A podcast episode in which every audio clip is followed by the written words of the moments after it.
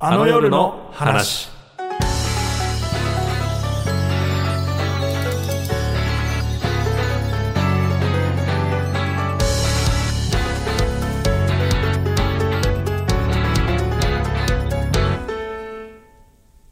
今のコミカドくんにラジオを通して送りたい曲は星野源さんで想像です。日本放送石井ひかるです。いないですね今日もコミカド こんなことあるんですね。この番組僕とコミカドくんで始まったんですけど途中からいなくなるという あの帰ってこないっていう。あのーそうなんですよ。脚本はもう大体出来上がったんですけど脚本以外にもラジオのシーンがあってそこの劇中ラジオの台本とかあるいはおまけというか幕間でも映像があったりするんですけどそこの台本とかなんか本筋はもうできたんですけど細かいとこが全然できてなくて今それを多分書いてて明日とか明後日でその出演する方の収録があって今書かないと間に合わないっていう状況なのとあとはなんか劇中でかける曲とかも決めて許諾を取らなきゃいけなくてそれがまだ決まってなくて 早く取れよみたいな話が 昨日の夜中に行われてたので今日もいないです。で星野さんの「想像」って曲はあの任天堂の CM ソングで作った曲で星野さんが。あのものづくりについて歌ってる曲で任天堂って新しいものを作って誰もやったことのないことをやろうみたいなことを曲にしたあもので、まあ、星野さんもそういうタイプでで今回の公演ってまさにそういうことで誰もやったことないことをやってるんでとんでもなく大変なのでちょっとこの曲を聴いてですね励まされてほしいなと。これは誰もやったことのないことをやってるんだと自分に言い聞かせてね頑張ってほしいですね。あの僕もこの曲でだいぶ励まされた時期があったのであのーまあ大変ですね。いろんな人がいるので小見門君今29とか30手前だと思うんだけどみんな同い年か年上みたいな状況スタッフが。だからいろんな人にああだこうだ言われて役者の方とも話もするしスタッフともするし演劇のスタッフもいれば映像のスタッフもいてで音のスタッフもいて照明さんもいて普通の演劇だとしたらそんなに人はいないんだけどそれのなん3倍とか4倍ぐらいいるのかな。で映像の人たちもあのーて言うんだろう。止まって撮るのは慣れてる。映画とかドラマを。けど全部が生で進行するっていうのはほとんどやったことがない人もいるしそういう中で作っていくのは本当に大変だなっていうのをそこをねなんとか小見方君が指揮を取らなきゃいけないっていうことであの優しい性格がね今ねこう なんて言うんだろう。あのいいとこでもあるんだけどはっきり言わないといけないみたいなところで今ちょっと思い悩んでる感じではあるんで頑張ってほしいなと思っていて、まあ、あとコロナの影響もあってなかなかスタッフをリハーサルに出せない人数いっぱい、えー、と日本放送に入れることができなくていや少数精鋭でやってるんで、まあ、一人一人の負荷がすごい高いです。なのでみんな頑張ってますがなかなかこうリハーサルもうまくはいってるんだけどみんな頑張らないとみたいな状況だったりして帰ってきてほしいですね小見方君。帰ってくるんでしょうかね。そんな鋭意制作中の「オールナイトニッポン」55周年記念公演「あの夜を覚えてる」をより多くの人に知ってもらうために行っている番組です、えーチケット一般発売中です。配信視聴チケット4200円。特典付き配信視聴チケット5800円ということでぜひぜひ公式ホームページのチケット購入っていうところから買ってほしいんですけどあの昨日も日本放送でリハーサルがありました。でキャストの方お忙しい方なんで全員揃ってないんですけどもう一回通してみようと。2時間近い公演なんですけど、やってみて、で、止まってもいいからやってみようみたいな感じでやったんですけど、あのね、思いのほかできて、さすがだなと思いました、役者の皆さん。あの、もちろん、まだ台本、あの、台本持った状態っていうのは、当日の朝、小見方くんから最新の台本が 送られてきましたから、それはあの手で持ちながらやってたんですけど、なのに、皆さんあの、もちろん一通り読んでるから、セリフもスラスラ言えるし、動きもなんとなく分かってるし、ちょっと可能性を感じましたね。あ、これできるんじゃないかなって。一回本当に無理なんじゃないかなって思ったんですけど、昨日のリハで、あ、できるかもしれないにちょっとなったんですけど、ただ、役者の動きだけしかやってなくて、今度ここにカメラマンが入る、音声さんが入る、照明さんが入るっていうと、その、しかもケーブルがついてるんですよ、カメラに。で、そのケーブルさばく人もいるんですよ。で、マイクにもケーブルがついてるんで、例えば、工藤遥さん演じるエディの相原がバーって走ると、そのユニット、6、7人が一緒にバーって走るんで、それができるのかなっていうのが、あの、まだ分かっておりません。なぜならやってないから。それを次のリハーサルでやってみようということになっておりますから。いや、でも大変だけど、なんか、あのちょっと撮った絵を見てるんですけど、まあ面白い映像にはなってるんで、うまくいけば相当面白くなるんじゃないかなと思っていたりしますが、今回のゲストは、そんな公演のキャスト、マネージャー、小園真由美役の成海ゆいさんということで、唯一、ラジオと関係ないキャストかな？他はみんなラジオ局のプロデューサーとかディレクターとか作家とか、そういうスタッフか、まあパーソナリティ役かっていうとこなんですけど、唯一ラジオとはちょっと離れた千葉雄大君演じる藤尾亮太のマネージャー役ということで、成美さんはね、なんかね、なんて言うんだろうな。あの、どこにでも一瞬いそうなんだけど、なんか透明感めっちゃあるみたいな役者さんで魅力的だなというふうに思っております。あの、前にもちょっと話したんですけど、オーディションでトレーナーにジーパンで来たっていう、あの、あのストロングスタイルで来て勝ち取ってったあの、方です。あんで、多分、意志は強いんだなっていう感じがしますが。それでは、なるみさん、この後すぐご登場です。あの夜の話、最後までお付き合いください。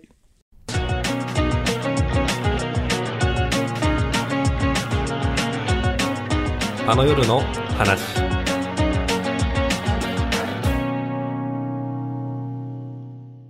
それではここでゲストをお迎えします成海ゆいさんですはじめまして、なるみゆいです。よろしくお願いします。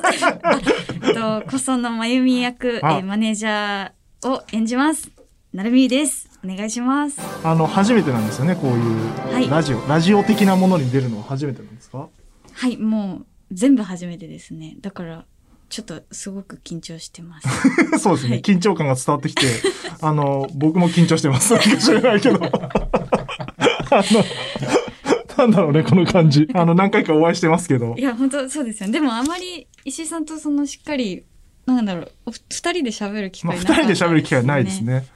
そうです、ね、なんで、ちょっといろいろお話伺っていければと思います。はい、お願いします。あ、ごめんね。小見方くんは、あの、ちょっとあの、あ、小見方さん、そうです。はい、脚本の最終生というか、あの、最終校にはなってるらしいんですけど、なんか追加のシーンがあるんで、それを書かなきゃいけないということで、今日はいないです。もう私たちは覚えていいんですかね？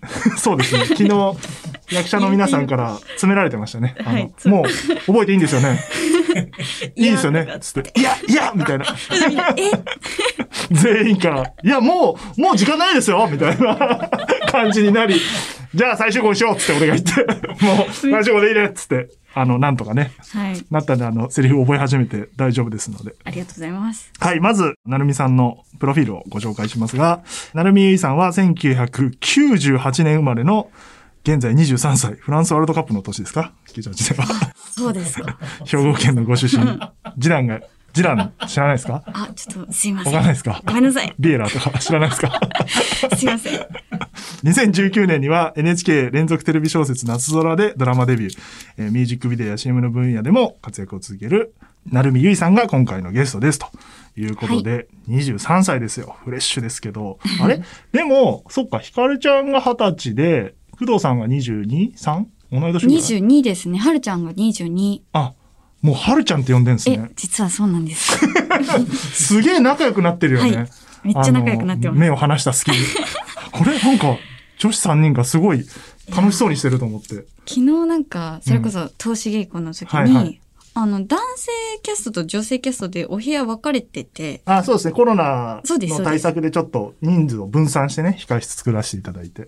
なので、3人での時間が女子トークになっても。あ、ガールズトークで。はいそっからなんかもう、もうはるちゃんって呼ぶわ、つって。で、で、ひかる、じゃあもうひかるでいいじゃん、とかってなんか、はるちゃんが言って、すごくなんか距離が縮まりました。え、二人はなんて呼んでるんですか？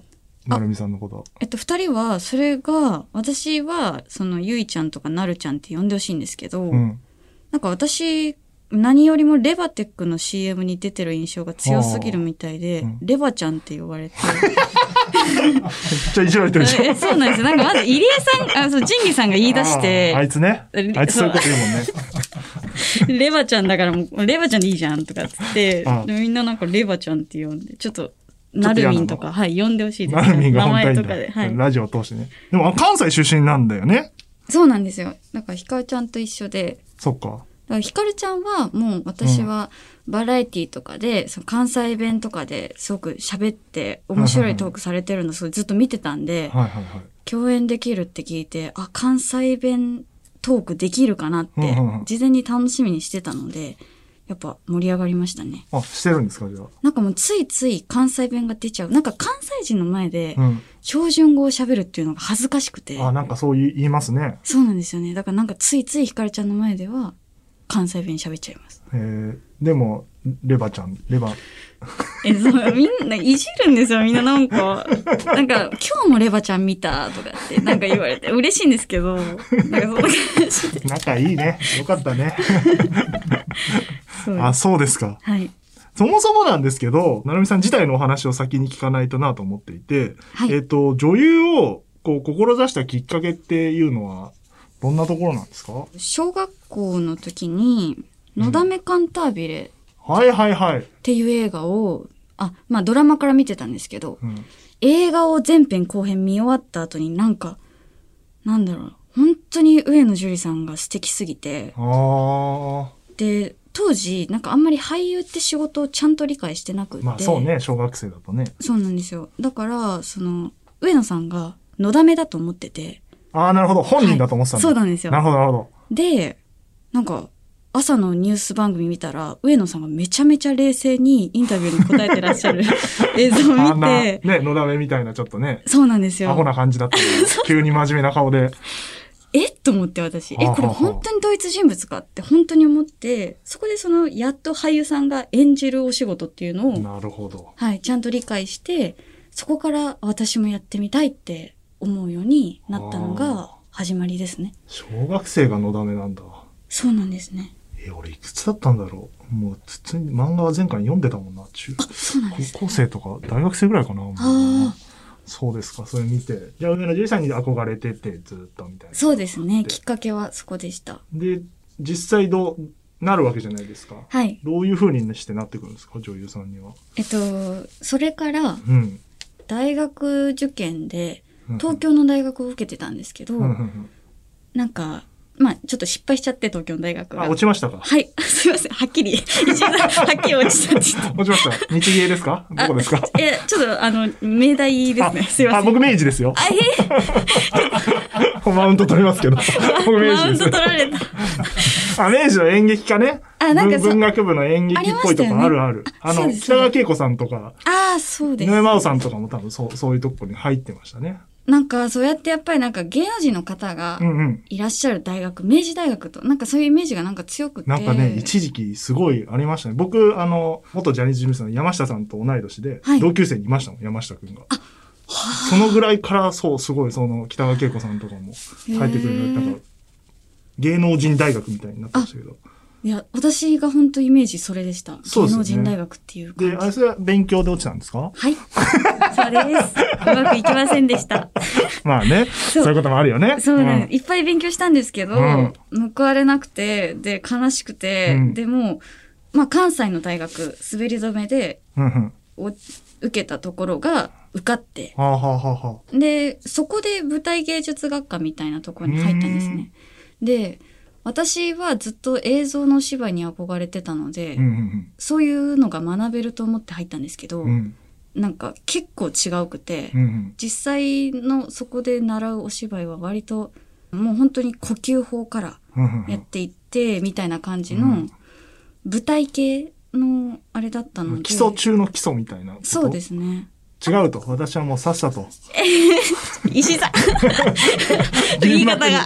私は映画出たいのに、やってはないのよって今ちょっとね、ね。あの、そういう気持ちありましたそういうね。若い時ってそうだよね。はい、そうです、そうです。だから、あれなんか違うなと思って、で、それでちょっとなんかそういう気持ちがふつふつと、なんははは、かなんか違うぞって思ってきた時に、ちょうど映画のエキストラの、あの、なんだろう、募集。募集。が、そうです、あって、で、当時ずっと見てた映画の続編の映画だって、ちはやふるっていう、はい映画だったんですけど、だったので、あ、いいじゃんと思って、うん大学生の時にエキストラ応募して当たったんで行ったら、うん。なんか同世代の子たちが、本当にお仕事プロで、そうなんですよ、高ね。校生、あれ？高校生ぐらいの話だもんね、あれね。そうです、そうですそう。か、二十歳そこそこの。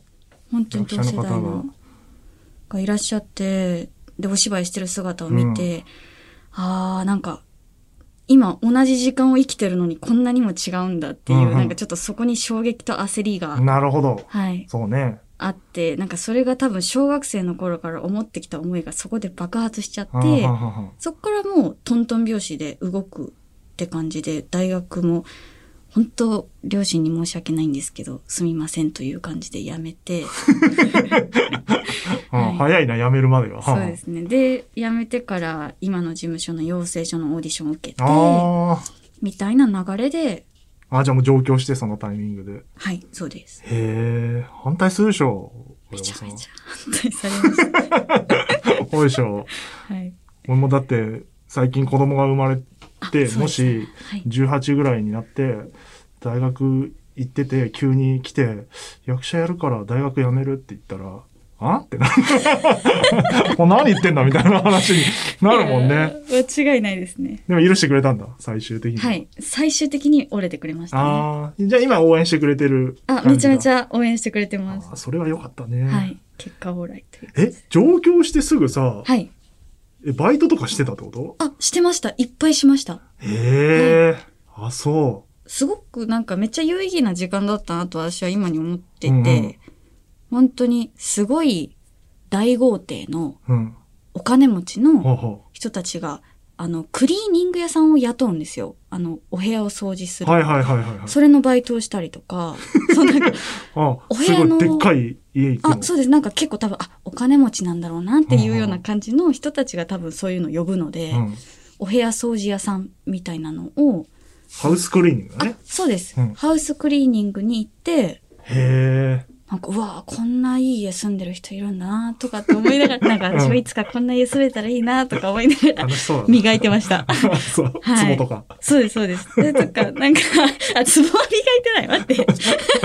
そう、とか、あと、宅急便のお仕事？宅急便のお仕事？ああの、朝、仕分け？あー、はいはい、棚卸し的なね、あ、仕分けをするんだ。はい。引っ越し屋とか、引っ越しやってたの？やってました。一瞬だけ。ええすごい。そんなにね、力必要でしょ、あれ。そうですね。腰とか行くじゃない。本当男の人たちの中でやってました。へえ。そういうのいろいろやって、はい、そうですね。で、お仕事がいただけるようになってっていう。はい、そうですね。へえ。そう、すごいな。若手芸人みたいな話してるな。確かに。なんか全部いい経験になるんじゃないかなと思って、なんかいろんなバイトをやりましたね。プラス思考だね。そうですね。なんかこう、今でも目標としてる女優さんはいるんですか？そうですね。あの、本当に木村みどり子さんはああ、はいはいはいのような、ははい、女優さんになりたいなと思っていて、うん、本当に喜劇女優さんだなと、舞台とか見るたびに思うんですいけど。ろんなことにやってみようみたいなことになってくるね。ねもともとね、私は映画一本で行くのよみたいなテンションだったけど、あ、そうです、そうです。でも、なんかいろんなことに挑戦したいなと今はすごく思ってます。それではい今回のね、あの、アネウル覚えてるも、だって舞台経験はほとんどないんだもんね。あ、一度もないですね。そうだよねはい、そうです。で、まあこれ舞台と言っていいのか全くわからないですけど、まあ生の演劇に出るのは初めてっていうはい、ことだもんね。そうですねい。やだからオーディションね、受けに来たじゃない。はい。で、やっぱ印象的だったのは、こう、ジーパンに灰色のトレーナーで来て、い石さんそれずっと言うんですよ、本当いやいや言うよ、そら。に。いや、もう嫌だ。なんで嫌だって。いや、恥ずかしいもんだって。今日まだね、色のついた服を着てます。あそう、今日は絶対いじられないぞと思って。いじってないのよ。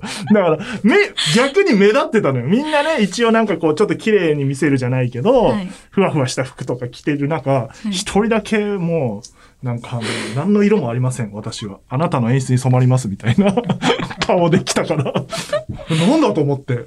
いや、ちょっといいですか？私、それ説明してもはい理由があるので、全然ですそう今日言おうと思ってた。なんか、うんあの、基本的にオーディションで、うんなんか超シンプルな服で着てくださいみたいな感じで言われることが多くて、だそうなんですよ。だから、なんかそれが習慣づいちゃって、うんシンプルな服でってなった時に、うん。うん、まあ今手元にあるのはジーパンとトレーナーだなと思って、うん。今日はこれでいくかと思って行ったっていう。そしたらなんかそういう風に思っていただけて、結果を来すぎたんですけど、でもやっぱり、うん。その、なんだろう、シンプルな服装で行くっていう意図は、やっぱり、まあお芝居見てほしいっていう気持ちも絶対少なからずあるので、まあおっしゃってることは本当にちょっとなんか、その通りっていう感じなん いいじゃないなんですけど、ちょっと恥ずかしいんで、なんかあんまちょっと言わないでください。前にちょっと聞いたときは、いや、普段着なんですみたいなこと言ってて。いや違う違う。あ違う。まあ、普段着ではあるけど、それで石井さんに言われてから、なんか恥ずかしくなっちゃって、ん私もちょっとトレーナーとジーパンで石井さんの前ちょっと行けない。いやいや、別にいいんですけど。絶対、うわ、今日もこれ履いてるとか思われて嫌だなって。でも、あれだよね、稽古いっぱいあるから、はい服大変だよね、みんなね。え、なんか、そうです。同じ服着てけないじゃない。え、そうなんですよ。そうでしょなんかメイキングも回ってるし、うん。えーと思ってみんなどうするんだろうと思って、絶対みんな変えてきますよね。ね、稽古着ね、何個も持ってるし。はいえ、ちょっと、ねあ、グッズん着ていきたいんで、ちょっと。え何？よこせってこと？グッズ？着て稽古やりた。はいい、もうグッズ着たらもうなんか、確かに。守られてる気がします。それ考えなくて済むしね。はい、そうです、そうです。でもいろんなじゃあオーディションを受けてるんだ。そうですね。たくさん受けてきてますね、今も。なんか印象的ってのはありますか？オーディションで。あーあの、それこそ NHK の、はいはい。夏空。はい、夏空あの、れもオーディションだったんだ。そうですね。あれは、本当に人生初のオーディションえ、ですそうなの？そうなんですよ。へで、でも私は一度落ちていて、その人生初の夏空オーディシあ、ョン。最初のオーディションで、は、はいいはいはい全然違う役で受けてて、はあはあはあはい。で、その後に、あの、半年ぐらい経ってまた別の役で受けて受かったっていう。なるほど。なんですけど、あの時本当になんかやれるだけのことやろうと思って、なんかとりあえずその当時、赤い服？なんか人のうん。目に印象に残る色の服で行こうっていう、あなんかそういう意識が当時あって。その時ちょうどそのユニクロの赤いワンピースを家にずっと持っていて、はいはいはい。これは勝負服だと思って、それを着てうん行ったんですね。うんそしたら、その受かった後に、プロデューサーの方に、うん。赤い服着てたから覚えてたって言われて、ああ、そういうパターンもあるのね。そうなんですよ。あ、だから、こっちはトレーナーで覚えてたけど。うん。だから結構服って、まだ大事だよ。うん。ね大事なんか印象に残るんだなと思って、そこからなんか服もちゃんと意識するようになったっていうのが、うん、きっかけだから割と印象に残ってますね。そうだよね。はいなんか服の印象、まあ顔の印象もあるけど、今マスクするじゃない。そうですよね。まあ、あの、瞬間撮ってもらったりはするんだけど、顔はあんまり見えないから全体で見ると、確かに服とか身長とかなんかそういうとこと声とかをやっぱ見てた気がするなじゃあやっぱオーディションの前の日に明日どうしようかなみたいなのが考えるんだ。そうですね。へえ。まあ、基本的に最近は指定されることが多いので、どうしても白い服とかになっちゃうんですけど、本当ノー指定の時は、うん、なんかシンプルな服とか、色がついた服とか、あどっちかに寄せるんだ。はい、そうです。面白いね。そういうことやっぱ考えるんだね。まあ皆さんオーディションの時はいろいろ考えられていらっしゃってましたけど、そうですよね。あのどうなんですか？入江さんの回、ポッドキャスト聞きました、入江さんとか工藤さんと話してましたけど、入江さんはあの、セリフとかその場で覚えてくるみたいなスタイルだったんですけど、そういうのっていないですよね、あんまりね。いや、だからすごいなって私初めて聞きました。うん1時間前に、はい、オーディションに入られる方ってなかなか、そうだよね。はい。これ聞いた若いね、役者志望の方、みんなそれやるんじゃないかな。いや、本当そうですね。なんかまず、その、お事前にオーディションの台本が送られてきてないイコール、これは覚える時間がないんだって、うんうんうんそこの解釈まで頭が回るのがまず、そっか。すごいしそうだよね。あれはコミカド君が遅いからだよ。そうだったんです当時からもうすでに遅いから、あの、事前に送れないという。あのいや、でもそういう本当に事前じゃなくて当日渡されるっていう会は本当にいっぱいあって、オーディションでもそうだよね。はいまあだってリスクだもんね。もしそれで置いちゃって飛んじゃったら、そうですね。それはそれでね、逆に評価下がるから。なるほどなみんないろいろ考えてきてるんですね。で、まあ今回、じゃあ舞台というか演劇やってみようはい。ということで、あの、応募していただいて、どどうですかここまで稽古は？いや、なんか最初は本当になんか、ん本当にこれできるのかなって。同じこと言ってえ、る。そうそうですよね。なんか思って、めっちゃ不安だったんですけど、うん。昨日初めて、もう本番さながらで、投資でやってみてはいね。投資やってみて、思ってたよりできたという、ね。な思いました思った。よね。めちゃめちゃ思った。これできんじゃんと思って。ねそうですよね。なんかちょっとだからすごく、昨日の投資稽古はすごいなんだろう、有意義な時間だったというか、うん。なんかこれからの未来が明ねるく、開けてねはい、みんなあのがしました。無理だろみたいなテンションで。でさ、稽古場でやるときはやっぱさ、はい。日本放送でやるときと違って、風景も違うし、物も違うしさ、動線とかも全部違うから、イメージがやっぱね、はい。つきづらいな。まあなんとか工夫してやってるけど、で昨日ね、階をまたいでいろんな階移動しながらやってみて、あれだよね、あの、1階のシーンがあって、はいで、小園が1階にいて、で、そこが、あの、なんて言うんだろう。えっ、とね、ちょっとね、ネタバレになるから説明が難しいんだけど、ね間が空くのよ、そこから小園のシーンが。はい。一回そこで区切りになるんだよね、小園的には。ですね。で、それが、あの、一回は、あの、昨日まだリハでスタッフが足りなくて、人がいないから、どうぞって Q が来たと、そこから人いなくなっちゃったんだよね。で、一人でで演技して終わって、その後ずっと一人でいたんだもんね。そう、あの、藤尾さんの大学の方と一緒にはい二人きりで、あれ？終わった？終わってない？っていうのを二人でずっとなんかそうそうそう。だから別の回のシーンに行っちゃうと、そうですよ何も情報がなくなるんだよねて。そうなんですよね。で、気づいたらもう休憩3分経ってたって。終わって、第1話。誰も教えてくれないから、スタッフが、あの、終わりましたよって言ってくれないから、次のシーン行ってますってわかんないから、とりあえず演技してたんでしょ、ずっと。そうです。で、カメラ無人であって、撮られてるから、喋っちゃダメ、喋っちゃダメ。ずっと演技してて、あれこれさすがに終わってるよねみたいになって、え、さすがにと、そうそうなん次のシーンあるし、みたいになって気づいたっていう。はい。でも二人でコソコソコソともう上の階に上がって、待機みたいなことしてましたね。あの、それ、その話ちょっと面白かったな。あの、僕はあの、全体、あの、カメラを見る位置にいて、全然気づいてないですもん、だって。そうですよね。もう次のシーン見てるからみんな。一回でそんなことが起きてるなんて。忘れられたと思って。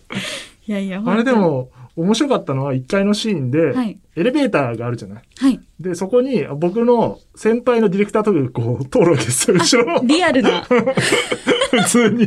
それね、ああ、それ面白い。個人的にはすごい面白くて、うんで、一人目の先輩ははい、もう何事もなく、なんかやってるなぐらいでスーって撮ってるから自然なんだけど次に来た先輩が、あの、気使って、こう、横から入ってきて、その二人が演技してるとこをパッと見て、あ、やばいっつって一回下がって、でもそこに行くしかないから、その後スーって来たのがちょっと面白くて、ああ、そっかそっか。え、それ映ってます？映ってる映ってる映。っちゃってるで、だから、リハが終わっったらその先輩のとこ行って、はいあダメですと。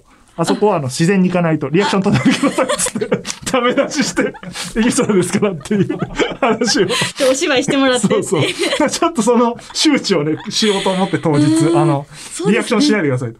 ああ、それ大事ですね。あなたもエキストラですっていう風にしようと思ってて。確かに。その辺がね、こう、あ、各回で起きるなと思っていて。確かに、それ伝えとくべきですね。で、えっと、役どころはですね、マネージャー役ということで、あのね、唯一、ラジオと直接関わりのない役なんですよね。そうですね。なんで、その、みんながこう、なんて言うんだろう、ブースでこう、ラジオの、こう、セットやったりみたいなとこは、僕、意外とラジオやってたんで、意外とってあれだけど、ラジオのディレクターだったんで、あの、そのディレクター、ディレクターの仕事とか教えるんですけど、はい。小園だけ教えることないんですよ、僕が。あ、そうですよね。だからあんま接してないんです。そう、だから寂しいですよね、私。なんか、皆さんともっといっぱい喋りたいのに、うん全然なんか、基本やっぱお芝居もね、割と、あの、一人な時も、まあまあ、ちょっとどこまで言っていいかわからないですけど、一、人の時も多いので、そう割と、だよねそうですね、皆さんと、お芝居でアクション一緒にやるっていうのなかなかないから、それこそ機材も、ままあ、ほ一個も触らないですし、うんまあマネージャーさん触ったら怖いですよね。怖い怖い。み基本後ろで見てますからね、マネージャーさんは。だからちょっと、私もなんか、やりたいですよね。ラジオだから一個、こう最初、急出しだけ教えていただけて、あ、やりましたね、なんかみんなで。それちょっと楽しかった。楽しそうに。にやってましたね。はい。だからちょっと、ちょくちょくそういうのちょっと一緒にやりたい。あ、そう、さ、はい空いてる時間はいで参加して、じゃあ、あの、寂しそうにしてたら呼ぶんで、あいあぜひ一緒にやろうって。何の時間なんだよ。その時間は。オフショット用で。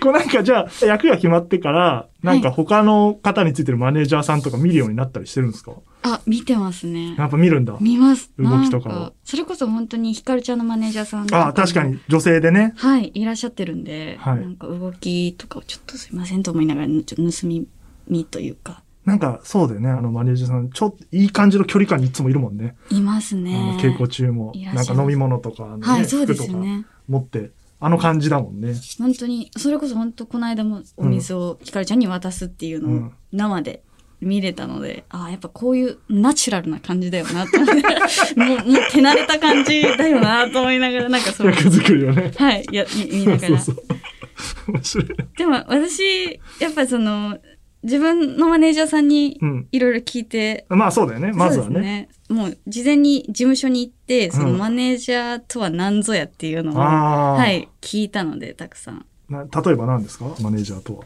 まあでもやっぱり、その立ち回りがうまい、あことがまずはいはいはい。うん、大事なのと、あと、まあ、肝が据わってるですよね。本当に。そうね。言うときは言うっていううねな。なんて言うんだろうな。やっぱりこっち、僕らは制作側にいるんで、いマネージャーさんが、こっちのね、制作の言うこと通りにやってたら、担当のタレントさんが損することもあるから、ああ、そね。ここはちゃんとマネージャーさんが、うんまあマネージャーさんって言ってるけど、よく言うのはプロデューサーで、はい。タレントのプロデューサーでもあるから、マネージャーさんって。例えば、ご本人の前に断ったりとか受けたりって判断をまずするじゃない。はい。だこの今の成海優衣っていう俳優が、この仕事をやるべきかどうかって最初のジャッジをやっぱするかうんら、はいそ。れってやっぱプロデューサー目線が必要で、それはあの芸人さんのマネージャーもそうなんだけど、ああ。そうそうそう。マネージャーさんいますがマネージャーっていうのはもうほほとんどプロデューサーに近いで、スケジュールも管理するみたいな。感じだから、そういうのは確かにある。ああ。そういうシーンちょっとここにも出てくるじゃない？藤尾をそうですね。ありどうますね。どういう、なんか、どういうふうに見えたらいいかみたいなのを考えながらうん。やるのは、実はそういう仕事があったりするんで、そういうとこあるよね。そうですね。で、本当ね、マネージャーさんによって全然変わるもん。あそうなんうんですね。。タレントさんも。なんかこう、間に入ってるマネージャーさんがすごい、理解があると、はい。話も早く進むんだけど、、お仕事うんあ、そうなんですね。我々ね、ラジオなんで、はい本当ラジオを知らないマネージャーさんだと、はい。大変なのよ、説明が。ああ、なるほど、なるほど。何を言ってんだみたいになるから。ああ、マネージャーさんがな、あ、そそううそうかそううそう。なっちゃうんだ。ただラジオものすごい好きな方はいがマネージャーさんでいらっしゃると、すっごい話が早くて。積極的にやってくれるんだけど、ああ、そうなんですね。なんかそういうのをね、ジャッジする仕事だったりするから、ただね、スケジュール管理してるだけじゃないからね、そうですよね。そういう感じで。まあだから、役柄的には結構、お思ったよりどんどん重要な役になってるね。あ、そうなんですね。開口を重ねるはい、そうなんですよね。最初はね、そんなに、なんてだろう、重要じゃないのかなぐらいだったのが、コミカドくんがどんどん書き加えて、そうなんですよ。なんかみ、皆さんは、あの、コミカドさんがどんどんお話変えるたびに、うんあ、あわあわあわ、ちょっとちょっとって感じだったんですけど、私は、割とちょっと嬉しいの方が 勝っていて、うん。お、こそのまたセリフ増えたぞとか思って、ちょっとなんか、はい、嬉しくなってますね。ちょっと、なるみさんが可愛いからだろうな。あいやついやいや、ありがたいはは。そういう目線で見てるからな。本当ですかね？うん昨日もだってあの、見ながら、なるみさんやっぱ可愛いな、つって言っえ、こえ、コミカドさんが？て。演出のくせに。こんな演出いていいのか？本当に。書けよ、そんなこと言ってる暇あればってみんなに言われてましたけど。ありがとうございます。はい。まあそんな感じでね、稽古中ですので、ぜひぜひ本番を楽しみにしていただければと思いますが、この番組はですね、あの、印象的なラジオの放送回を、はい。あの夜の話として伺っていくのがテーマなんです。なんで、なるみさんのあの夜の話も聞いていきたいと思うんですけど、はい。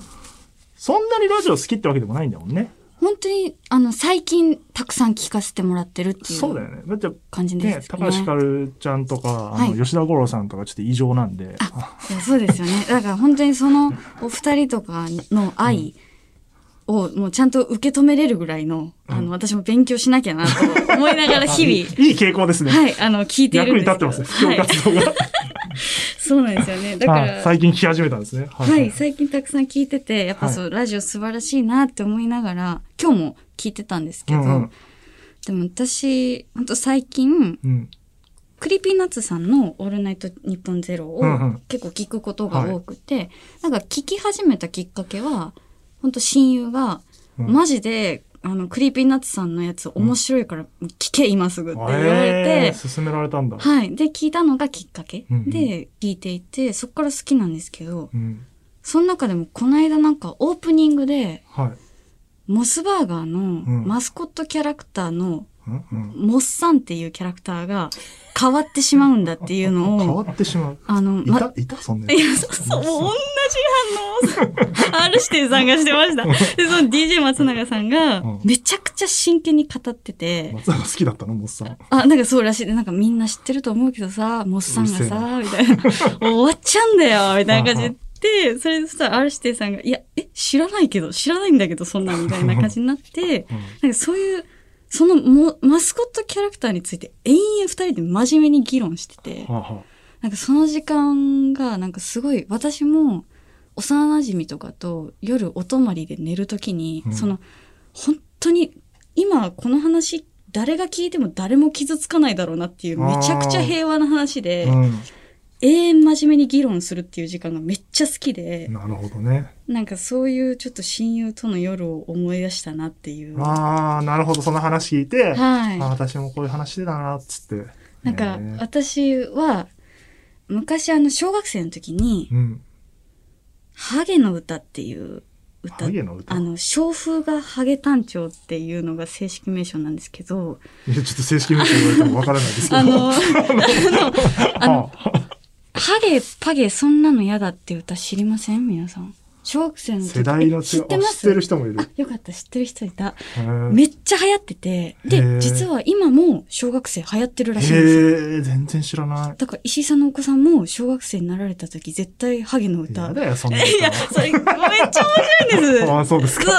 で、その歌が、ハゲ、パゲ、ハゲなのか、うんハゲ、ハゲ、パゲなのかっていう、その歌詞どうだったっけっていうので。あどっちだったっけかそうです。一生三人で話して寝る前に。めちゃくちゃし調べ 調べたら終わりなんですよ。調べる前に真剣に話すっていう、なんかその時間を思い出して。ああ、まあ楽しいよね、そういう話ね。そうなんですよ。本当にしょうもない話を真面目にするっていう、いい時間だなって思いながら、二人の話を聞いてました。あー確かにね、ラジオそういうのあるよね。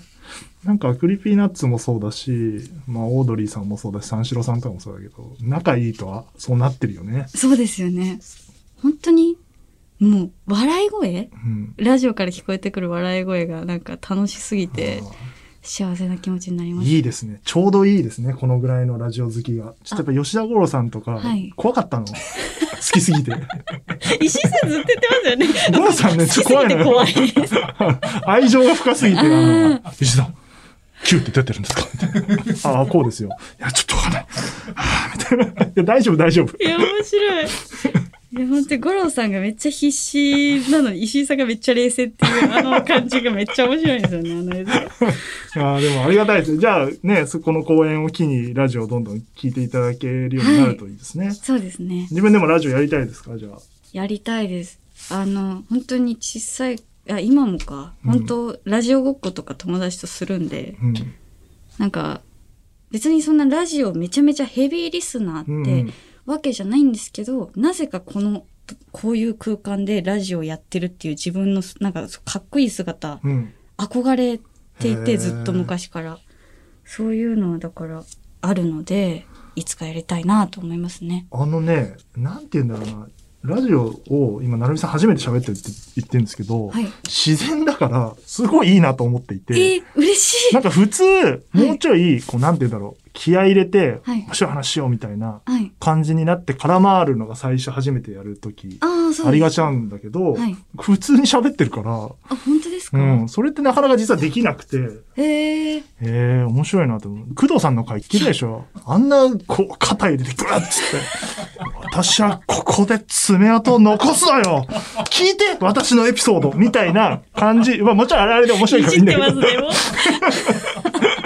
でいいんだけど、はいそういう感じないのが、実は、なかなかできないことで。ああ、でも本当に、それこそ昨日、んはるちゃんに、うんあの、本当にちょっとはるちゃんのラジオを聞いたけど、うん。その、持ってきてるエピソードとかがプロフェッショナルすぎて、正直ちょっとあんな風に喋れるかわかんないってどうしようって話をしたらなんかいろいろ、いやいや私もなんかいっぱい聞きながら話をかいつまんでなんかうまいことやってるだけだよみたいな感じで言ってたんですけど、いやいやいやもうプロすぎてと思って、いやもうラジオやってるからとははるちゃん言ってたんですけど、そうね。私もあんな風に喋れるようになりたくて。いい、いい、ならなくて。いい、いい。石井さんいじってますからね。いじってない。いや、素晴らしいんですけど。いや、本当素晴らしいです、もう。あれだって10年かけて作ってるから。いや、そうですよね。到底ちょっと私はもうあそこまでまだまだ。いいんですよ、なるみさん。だから逆に新鮮だなと思って。はい、よかった。うん割と私もちょっと何話そうかなとか昨日結構遅くまで考えて。本当ですか？そうなんですよ。してたんですけど。大丈夫ですか？出し切れてますか？出し切れてます。割と結構たくさん聞いていただいて。そうそう。そうだ。何？石井さんにすごく言いたいことがあって。怖い怖い。何、うん、本読ませていただいて。あ、アフタートークですか？あの。ちょっと、私あまり本読むタイプじゃなくて。はいはい。なんですけど、本当に久しぶりに読書をして、石井さんの本で、うんうん、ちょっと正直泣いてしまって。あら、そうですか。はい。本当に素敵でした。ちょっとこれを伝えたくて、どうしても。あんまりこのタイプの話のリアクションを用意してないんですけど、すいません。これどうすればいいんですか？これだけちょっと言いたかったんです。ありがとうって言えばいいんですあ、そうですか。はい。私本当に泣いてしまいましたね。ああ、よかったですね。すっごく面白かったです。まあ、あの、僕書いてないんですけどね、あの本ね。え、嘘でしょ？絶対嘘じゃないですか。いや、照れ隠しが過ぎますよ、それは。見たコンビネーション、今の。これがラジオです。作家さんとすごい。すごい、なんか今興奮しました。うわすごいなあ、本当ですか？よかったです。まあ、あの、なんて言うんでしょうか。ラジオに対する思いとかが、こう、この公演でもね、皆さんの伝わればいいなとは思ってますので。そうですね。ちょっと、コミカドくんだけね、ちょっと。ワッショイワッショイしていただいて、キャストの方で。はい、すぐ、すぐなんか苦虫噛みつぶしたみたいな顔するでしょ。いやー みたいな顔するでしょ。いや、もう癖ですよね。あれやめろっつってなそうっすね。って言うんですよね。早く言えよ。早く、どうするか言えよっていうのは、あの、皆さん思ってる。まあ、最近皆さん言い出してくれてるので、えー、そうですありがたいですけど。でも私本当コミカドさんの、なんか、ああいうキャラクターはすごく好きですけどね。よかったです、はい。イライラしてなくて。あ、全然イライラしてないです。ね、本はね、でもしっかりね、感動的、はい、面白くて、感動もあってみたいなね、ね脚本になってますんで、はい、ぜひぜひご期待していただければと思います。というわけで今回のゲスト、成海ゆいさんでした。ありがとうございました。ありがとうございました。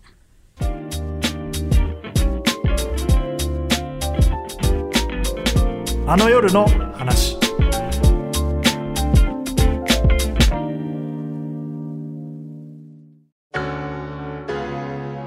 佐久間信之です。私が総合演出を務める舞台「オールナイトニッポン」55周年記念公演「あの夜を覚えてる」日本放送の館内からお送りする生配信の演劇作品主演は千葉雄大さんと高橋ひかるさん。そして1500人の応募の中から選ばれたキャストとともにラジオのある夜の話をお届けします。公演は3月20日日曜日と27日日曜日です。ただいまチケット発売中です。ここだけの特典映像がついたチケットもあります詳しくは公演の公式サイトをチェックこの夜は忘れない